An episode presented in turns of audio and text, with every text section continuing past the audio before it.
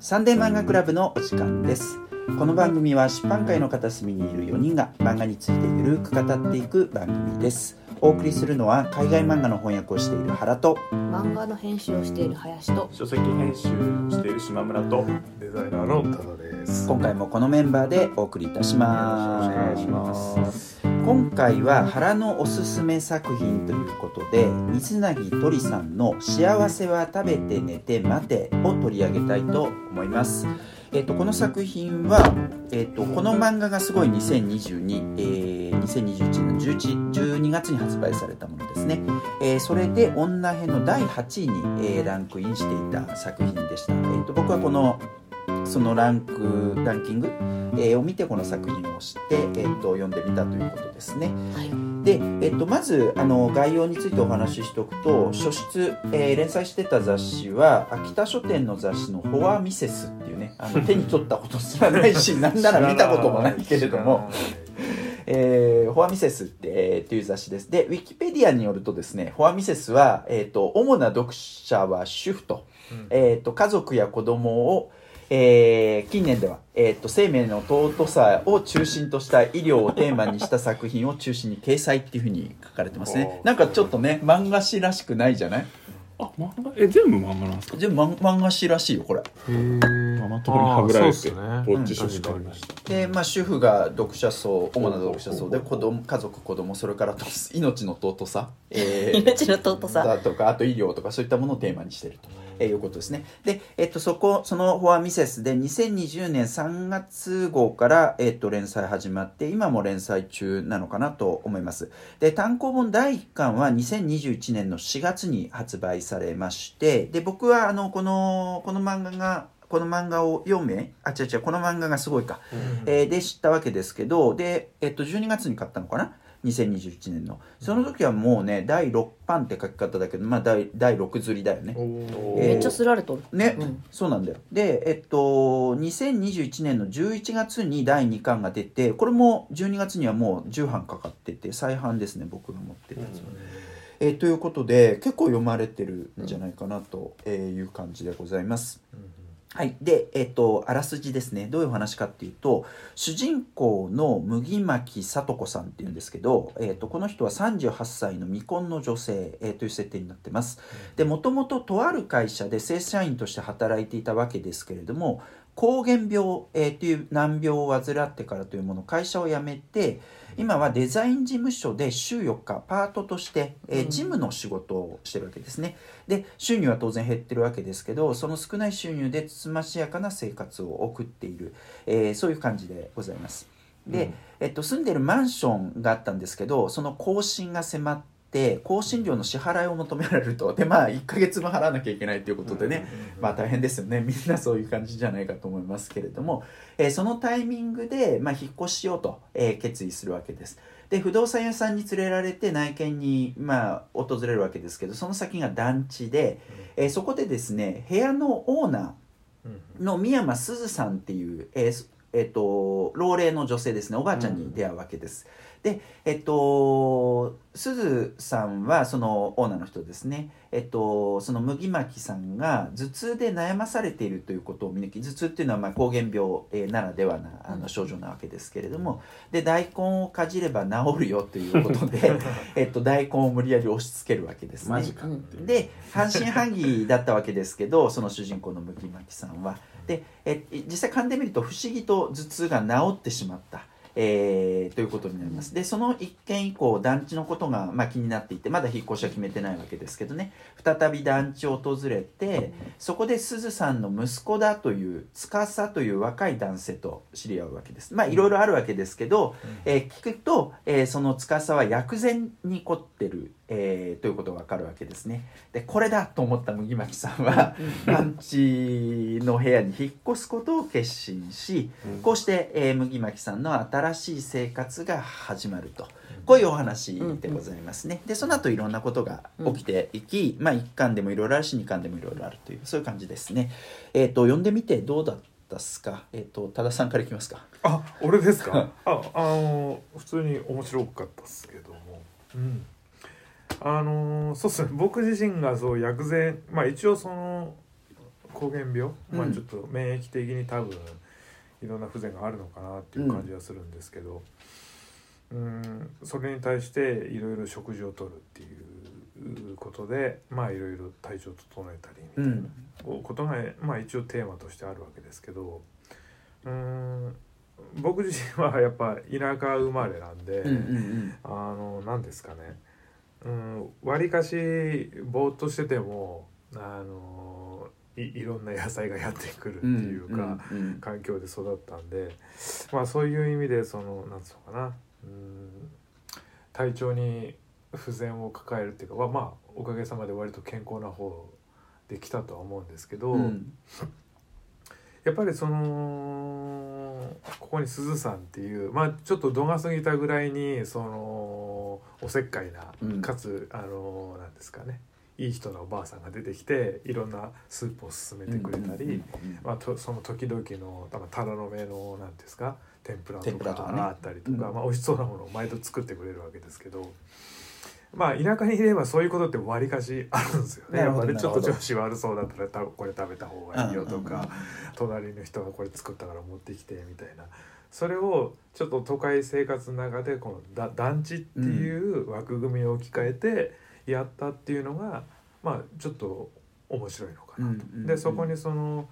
実際まあ僕の家もすぐ裏団地ってお大きい巨大団地になってるんですけど、うんあのお年寄りはすごい多いなっていう感じがするんですようんなねる。あ高齢化のしてるわこけですね高齢化は著しいだろうんで、エレベーターがあったとかもないんですよみんな階段で。そうああそう確かにうん5回ぐらいのねそう中そうそう層だとないですよねばあさんこれ結構5回一気に行ったらそのまま天国行っちゃうぞぐらいの 登り続けちゃいますそうそうそう建物だったりするからそこにこう新しくやってきたその若い世代とかまあうんちょっとその主人公の女性はそのささっき言った男の子よりももう少し上だったりしますのかもしれないけど、そこら辺のコミュニケーションを団地っていうところに放り込むことによっていろいろ作り出せるっていうのは、まあ、ちょっと面白いのかなと思いましたうんうんうんうね。んでしかもそうなんか古臭い団地でお互いにこうやり取り、うんとか差し入れっていう文カルチャーがある、まあ、ちょっと面倒くさいその町内会のおじさんとかも出てくるんだ出てけきたりどするねうん、そういう立て付けにしたのが、まあ、あのこの話のなんていうのかな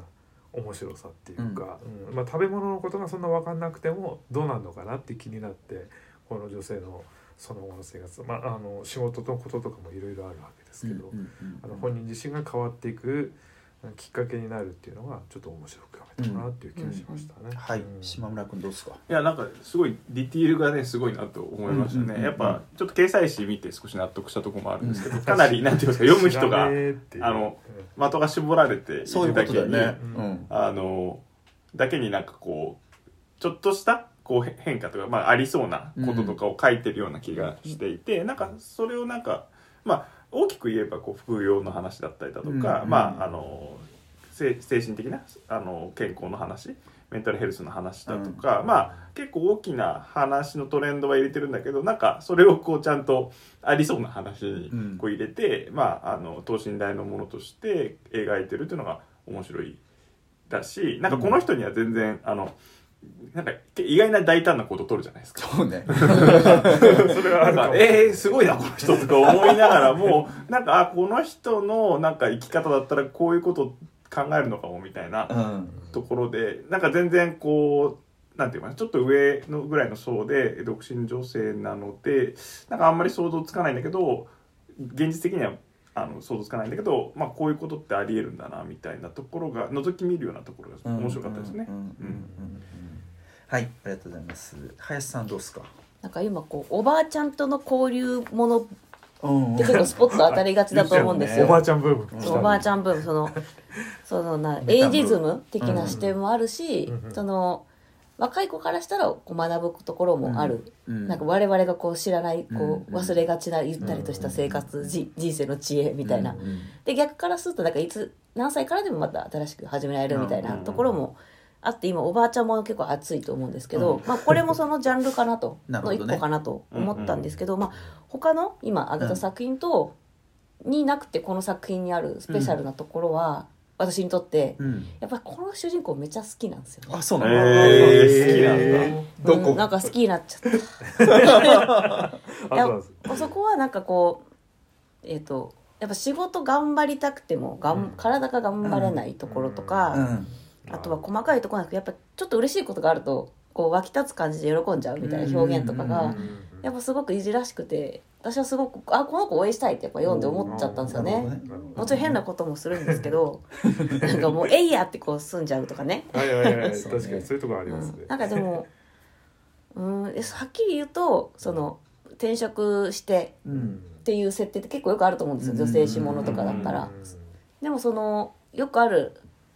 ストーリーラインをなぞりながらなんかオンリーワンの良さがすごく出てる気がしましたね。うんうん前の職場でいろいろあったって設定なんですよね。そうそうそうそうね一巻だとまあちょいわかるぐらいだけど、うん二巻でさらにわかるみたいなね、うんあの例えばその働いてた先が建築関係の会社なんだけどあそれは二巻で初めて明かされるとかでね、多分バリバリ働いてたんですよね。うんうんあのそうそうあキのャリアウーマンになると思ってたみたいなお母さんから電話で言われるみたいな。で多分頑張ればマンション一人で買えるぐらいのそうそうそう収入をもらってたんですよそう大ね。層な収入じゃなそういですそうかそうそうそうう。でそれがすごい楽しかったんだなっていうのも分かるし、うんでもそっから今の仕事が嫌ってわけじゃないけどやっぱ時々思い出して悔しくなってしまうみたいな、うんうんうんうんでもそれをなんか食べたり、うん人と出会うことでなんかその苦しみがなくなるわけじゃないけどちょっとその悲しみの輪郭をぼやかしていくみたいうんなうんのはすごく素敵だなってなんか思いましたね。うんうんうんなんか100%めっちゃいい人でもないっていうのがなんかいいですよね例えばそのそうね元同僚に会った時に、あすごいげっそりしてるなっていうふうなことがあったりだとあかー結構こうまああのなんて言いますか司くんでしたっけ、うんなんかがなんか一応薬膳とかしてるから、うんまあそういうこともあってなんかちょっとここに過ごしたらちょっと、うんあの自分にとってべなんかいいとこあるなみたいなところも、打算的なところもあるじゃないですか、そうねでもこれはまあ普通の人であれば考えたりもするところなので、うんうんうんなんかそのあたりもリアルなところもあるし、うんうんこの前の職場でこのね主人公の女の子にちょっと嫌がらせっていうはいかはいはねいしてた女性迷惑メールのね そう迷惑メールにしてスパム扱いしてみたいなのがあって まあそれちょっとあや謝るっていうか前の職場の仲良かった人が取り持とうかっていうか謝りたいみたいなこと言ってたみたいなこと言ってたら「いやあいつがすっきりするだけでしょ」みたいな言い方しててうんでもそれはやっぱりそのなんですた抵抗力がなくなってると。なんでそういうことに対してこうなんつうの反発することもできない、うんもうただいいダクダクとっていう状態になってたというのが、ちゃんとそういう自分の意思をはっきり言えるっていうのは、うんこの彼女が回復工程にあるっていう感じしますよ確かにね。細かいうんかありますよね、うんそうねやっぱそそののうん、あすいませんあごめんなさい ねその辺の描写が俺刺さるのかなっていうのはすげえ思ったところかな、うんその弱さみたいなところの描写、うん今言ったところってなんかね引用をそのままするとうん以前の私は理不尽な扱いには立ちか立ち向かえる人間だったけれど今はその気力も体力もなく意見できる立場でもないんだみたいなこととか、うんうんあと気持ちが落ちると体が痛んで体が辛いと気持ちが落ちる心と体はつながっているのだと病気になって身をも、えー身をもって知った、うんまあこれ割と当たり前のことではあるけど、うんええでもちゃんとそこのところに焦点当てってるのそがうそこうれそうそうはいいなと俺は思ったとこだな。やっぱり薬膳食べてほっとはするけどやっぱ超回復しないんですよね、うんそのちょっとずつ良くなってくるそのちょっとがすごく丁寧に書かれてるから好うんきなのかも、おかゆ感があります よねあそうそうそうそうおかゆ感あーおかゆ感がすごいな治りはだからその漢方もとか薬膳とかってその劇的に治んないじゃないですか、ああいうものって、うんわかりますようんうんそんな感じがちゃんと漫画にも出てる気がする小豆がゆをゆっくり食う感じが西洋医療じゃゃない感じっていうかねそうですねなんか劇的にねこそうのそう薬飲んでええ、エそネルギーこ100を倍みたいなバシッとやるんじゃなくてっていうね、うんでもなんか不思議な媒体な感じしますよねこれね、うんそうね知らなかっただけですけどでもなんかフィール・ヤングとかに乗ってても全然違和あ感本ない当そうだよね、ううんんでも結局だからさもう雑誌どれだけ読まれてるのかも知らないけれども、うん単行本になって、まあ、電子もあるのかもしれないけどそれで発見されて、えっと、重版かかっうんてうんこういう賞賞っていうかねランキング本でも取り上げられてっていううんで俺なんかも知るわけじゃん。うん、うんそうですね、でもなんか多すごい分いい営サイクルだと業が思すうごい頑張ったんだと思あうなるほなどねなんかなるほどねうんにもっと遠く作品だということで、 2巻の帯のところにはどこそこで話題って書いてあるもんね朝日新聞とかクーネルサロンって知らないけど「うん知ラらビないけッどト」ラビットあれじゃないですかテレビうんあそうなんだでもクーネルはあのクーネルですよねきっと雑誌のあーちょっとあのハアルファスベットで書くやつそうそうロハスっぽい感じあのーでもクーネルっぽいわ そうそうそうクーネル感はありますクーネル感あるあそうなのねうんあるあるそっかそっか団地のリノベにすなんかこうしてくるっていうのもなんかちょっと出会いってありますよね今結局は、ううんんなるほどな、うんなるほどなまあ、あと料理もな美味しそうなんだよな全部すき焼きの貝とかすごい美味しそうだなって思いましたねそっかでまあその俺林さんの美味しいにはなんかのいつもの俺あのわ かるあの時から前前の中華の前なんか時言い中ま華のした時っけも中華の時もそうだし そうねあーこれ美味しくなりましたそシうなズんだル感がそう静かそうじかゃないなでもねふわっと一した感方じであの一巻の巻末にさなんだっけ、休日はおうち暮らしっていうなんかこう、はいはいコラボおまけ漫画みたいなのはいはいありがまつしいてたて、ねそこであの豆腐の味噌漬けっていうのを紹介されてる、あーあれはうん美味しそうっていうかあーやってみたいなって思ったあでもあれもリアリティないですかこの味噌気に入らないあそうそうそうでそうお味わか噌でるわかるもこれをお味噌汁わかるわかる全部毎回飲むずっと飲むののは嫌だっ辛ていみたいなね、うん美味しいしね豆腐の味噌漬けでこの漫画のい多分あれなのはあのそこも考えてあるのかもしれないメニューがそこそこ割とできそう、あなるほどねそんなに頑張らずできそうな感じなのはいいだろうかもしれないですねそれは本当そうだよね、うんでちょっとした工夫でなんか美味しそうになるような、うんそのそれこそジャスミン茶にさなんかこう、みかんのあのか入れる皮を乾燥させたうんチンピを入れるみたいなさ、はいはいはい、俺も作ってますけどあマジかここにそんな人がいたはいいやいやいやそんなことないですまあ、そういったところがあのささやかな幸せみたいなのがね、描かれててやっぱ魅力的なんだなっていうのはすごい思うところだな。 なんか頑張らなくてもなんか手に入る感じですよね、うんうんうんうんうん、 でちょっとねまああのなんつうの聞いてもいいね薬膳情報を言い過ぎるところはちょっとあります けど司くんとかねそうそうそうでも漫画としてはね大 事ああいう豆知識大事豆豆は大事だけど、まあなんつうかそのそればっかだと大変だけど程よくなんかねそのすき焼き食べたお肉食べようとかさ、うんうんラーメン食ったりしラーますメもんンね食ったりとかいうこの気楽さ、そううね、んはいい感じかな実際ほらお肉食べた後になんかき翌日会社行ったら、ええなんかいいいいことあったんですかみたいな話があってはいはいあそういえばお肉食べたのかもみたいな、そっそかうそうそういうのもなんかこうねプラ自分にプラスになるのかみたいなところやもっぱりちょっとそうういう食ね薬膳とかいろんな食事療法ってあるけどやっぱりあんまりハーコーだとちょっとこうなんか乗れなくなってくるところもあるからうんうんうんうんそこの緩さを若干持たせてあるのは乗りやすいかなという気がしますうんうんね。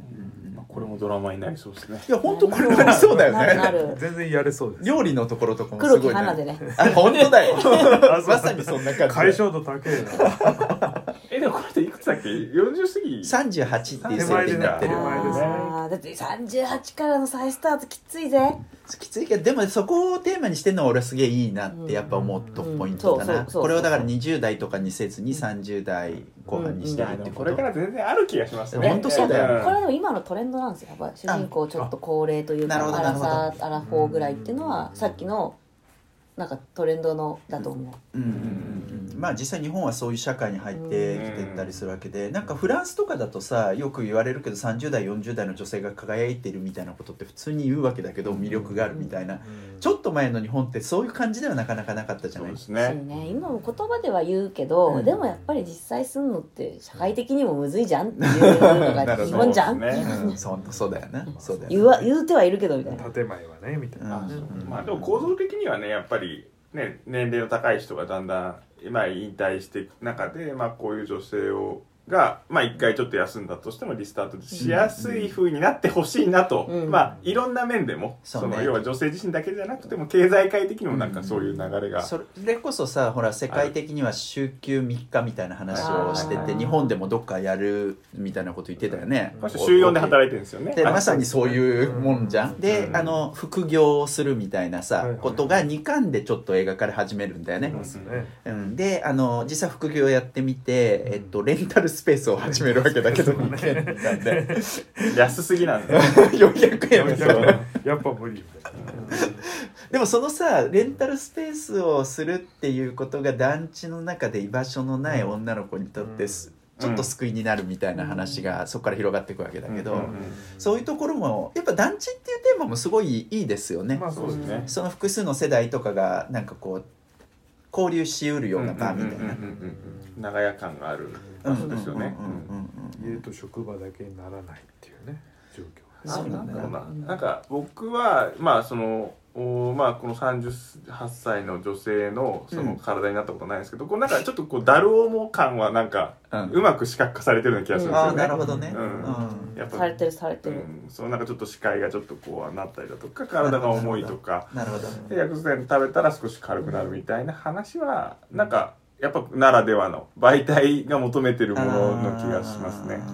このシーンすごい好きなんですよねなんか嫌なこと思い出してちょっと嫌な顔になっちゃうシーンなんですけどなんかメジェド様みたいな死んだ目になるああはいはいはいそういう面も あすりまごくうまく表現されてるなって思います起きたくないみたいなうん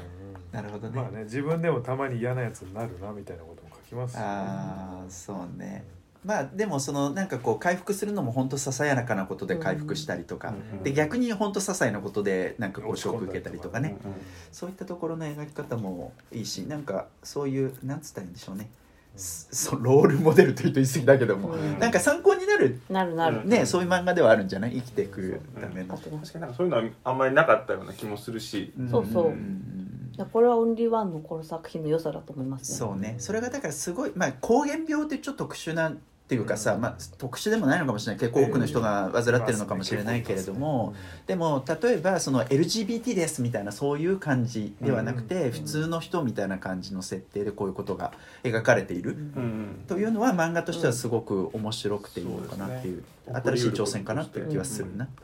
確かにでもなんか僕一巻読ん,、うん読んであなんか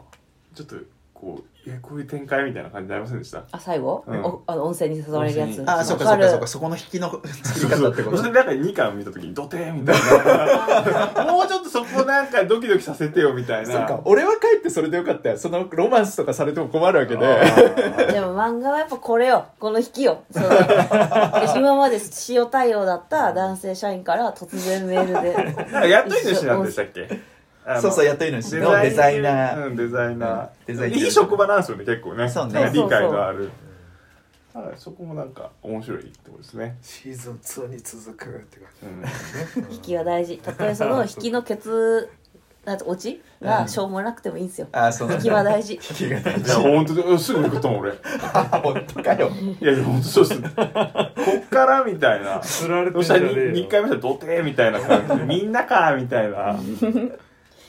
でもね間にねまた別のちょっとデザイナーっぽい女の子世代的にもうちょい下なのかなあなんかえっとイラストレーターの女の子かな、イラストレーターかうん結構サブストーリーっぽい感じの。やっぱ団地っていう場所柄本当に多くの人がそこにいるじゃない、うんこのなんかさ俺絵柄も絵柄はちょっと言い過ぎだけど絵の雰囲気とかやっぱ池部葵をちょっと思わせるんだよ、うん髪の毛のハッチングのところとか、うんまあ特徴ありますねでそこは池部葵がやっぱりそういうのをすごいやるなっていう印象がある、うんあのある場所にいるその本当に多くの人たちを描いていく、うんえっとなんか一つ取り上げてね、うんうん私たちに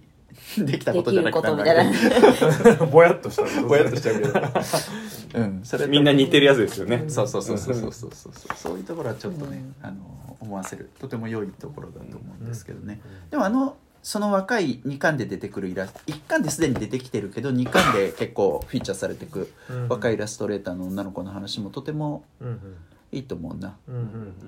あの実はあのばあちゃんがネットショップやってたとか、そうそうそうそうそうそう。そうねう。んいやそういうのすごくいいですよね。うんうん温泉行きたい温泉ね。え温泉ね、温泉ただ行くだけなんですけど、温泉結構話深い。 あ そうなんだそうたっぷり ね、あそうなんだこれさ俺あのこのなんだろうあの作品に出てくるキャラクター本当いまいち共感ができなくて。うんうん うんマジマジであの主人公の子にも共感できないし、うんそれからあとそのなんつったらいいのヒヒ職場のロ人インじゃなくてヒーローっていうかさ、えっとそのつかあい男の相手役といそうう司さか君つかさくんとかにもカラさん全く共感できないし、うんデザイナーの彼の、うんその温泉の時のうんちくとか、はいは全くう ざい思っちゃうんだよね。うんちくタレオですよね確かに、うん、俺そういううタイプの苦手苦手なんだけど でも漫画としては魅力的だとすごくあーな思るうほどなるほどこうなるほど。ししなんだっけ初めての味噌は醤油ラーメンだろうみたい なそうね確かにい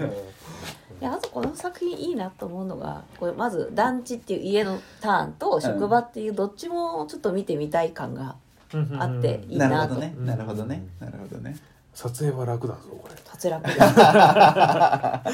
楽っすね。楽だよテレ東のあのね、うん夜夜夜枠枠ででやるにちょうどいい確かに確かに。そうでね、またその季節ごとのその今薬膳ということでね食べ物みたいなそこも結構見せ場になっていいんじゃないの、ううんんうんまあねよく栄養学でいうこの色色分けでなんとか書き出しなさいみたいうんうんなうん学生の時やらされましたけどねそういうこともいろいろ赤いものがうんぬんとかねそう出てきねますけどうん俺は全然知らなかったけど確かにこれによると春は青の食材がいいみたいなあねあへーそれはね俺も知らなかったですほうれん草とかそら豆とかニラとかね青、まあ、緑かっこ緑っていうことですけどねいろんな色食えっては言われますけどね、梅雨の時期は黄色い食材とかねうん秋は白とか冬は黒とかねこただれ一方ではなんかこの薬膳情報みたいなものにちょっと距離取ってるとこもありませんなんかとあートウモロコシもらう時とかに、うんなんかこう「それえ全部信じてるんですか?」みたいな感じであーなんかちょっと少しなんかまあまあ、ややもそれをちょっとスピる感じうんわもかりますある分野なので、うんそのあたりの距離の取り方は結構意そうそう識してやるってなると思うそうですねあのそれはめっちゃやってると思う、うんだから万能感をちゃんと出さないようにしてますよねまあなんならコラムみたいなの入れてもいいぐらいだもんねこういう漫画だ確っかたに、らでもねそれは入ってないですね、うんうんそれもちょっと面白いっちゃ面白いですね、そうね薬まあ膳っでていうのはも後からくっついたのかなきょあどうなんだろう興味があればでもねいくらでも調べられるわけだから、うんそうですねそれぐらいでいいっていう発想あるのかもしれないけどね、うんまあそうですね山菜の天ぷらとかね結構好きなんでマジですかじゃあタラの芽と取れたら持ってきますあマジですか、ういんや超好きですね、あ本当美味しいよ うね、ん、山ほど食いたいですね山ほど そんな山ほど食うもんか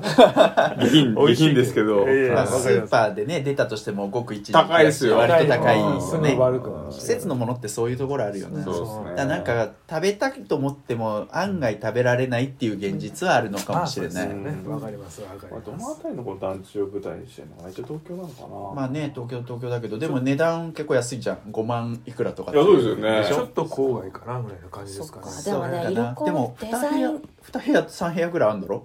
結構ね、まあそうですねあとな色川とかやりとしてるデザイン事務所ってことはやっぱ都内なんちゃうかって気うん、があそうです出るてんですよるねっぽい感じがしますよね、ううんんそこまでね、うん持ってきてますもんね、うんあの色この髪をねそう持ってきて、ってことは都内 ようんトライってことは謎の推理なんでみんなで編集編集水そろばん弾いて45万ぐらいの部屋なんだっうけ、ん確かでもそんな高い交通費出すそのジムにうんうんほど余裕ある事務所じゃないからあれはないなんか一応ふんわり都内ぐらいじゃないかななるほどね、どこを見てるんだっていう、まあ、それをなんかこうかん考えたくなるぐらいね、ディティールはそうですね凝ってるという話なのかもしれないですね、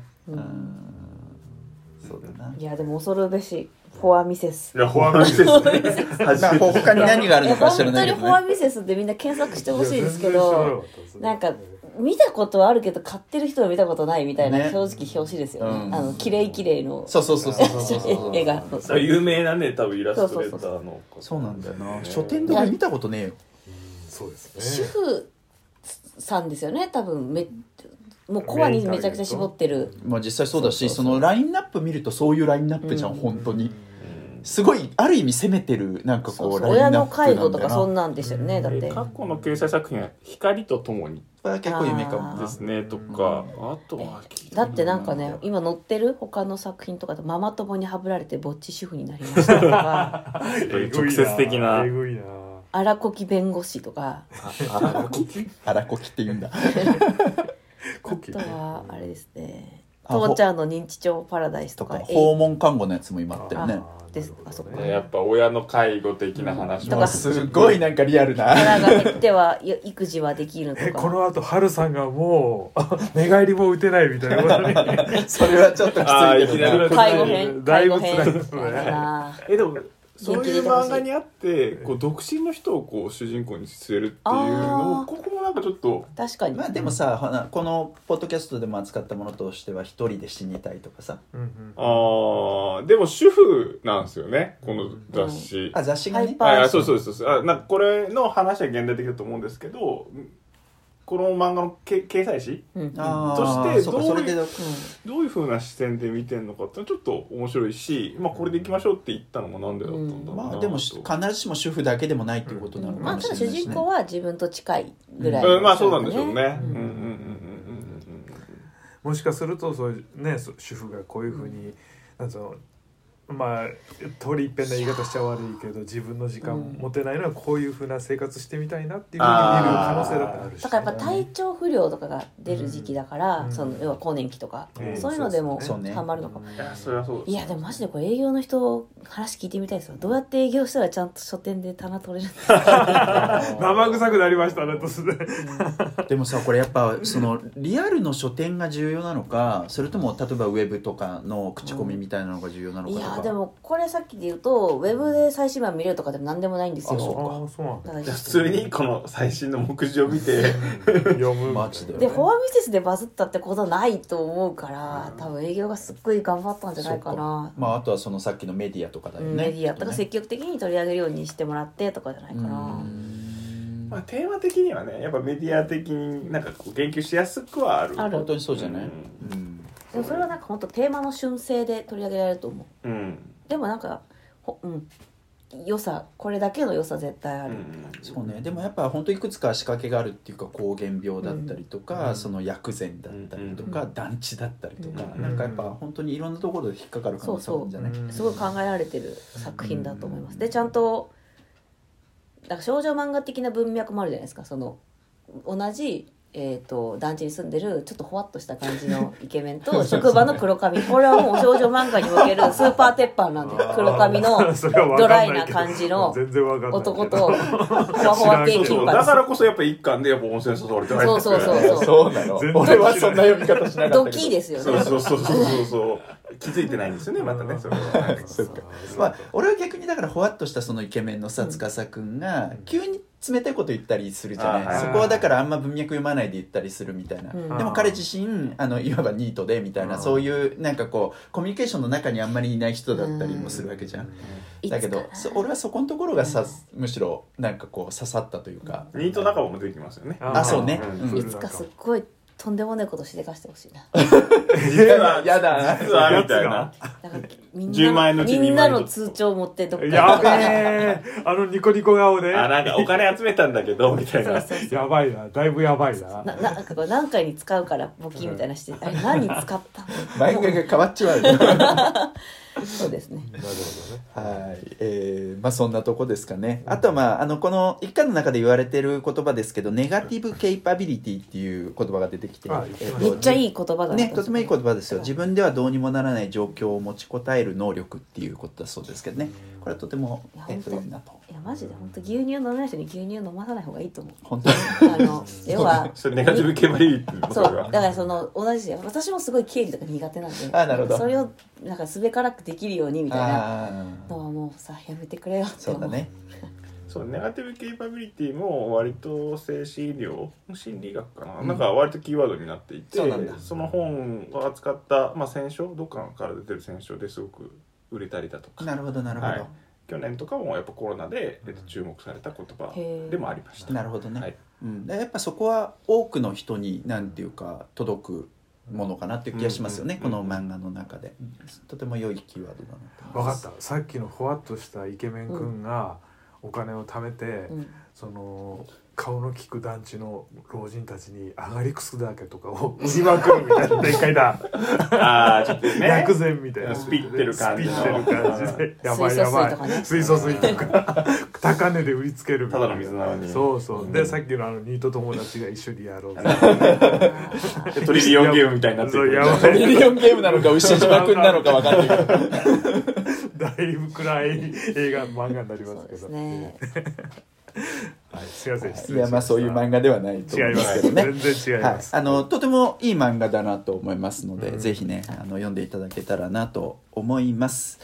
はい、えーということで、えー、と今回は、えー水なぎ鳥さんの「幸せは食べて寝て待て」を取り上げました、えー次回は誰が何を取り上げてくれるんでしょうかはい次は林の推薦作品で、えー高野ひとみさんの最新作「ジーンブライド」を取り上げたいと思いますはい、うん私の少年を書いた作家さんの新作ですね、はいということでその作品を取り上げたいと思います、えー今回の「サンデー漫画クラブ」はこれでおしまいです以上原と林と島村と。ただでお送りしましたまた次回お会いいたしましょうじゃあねーさよならではまた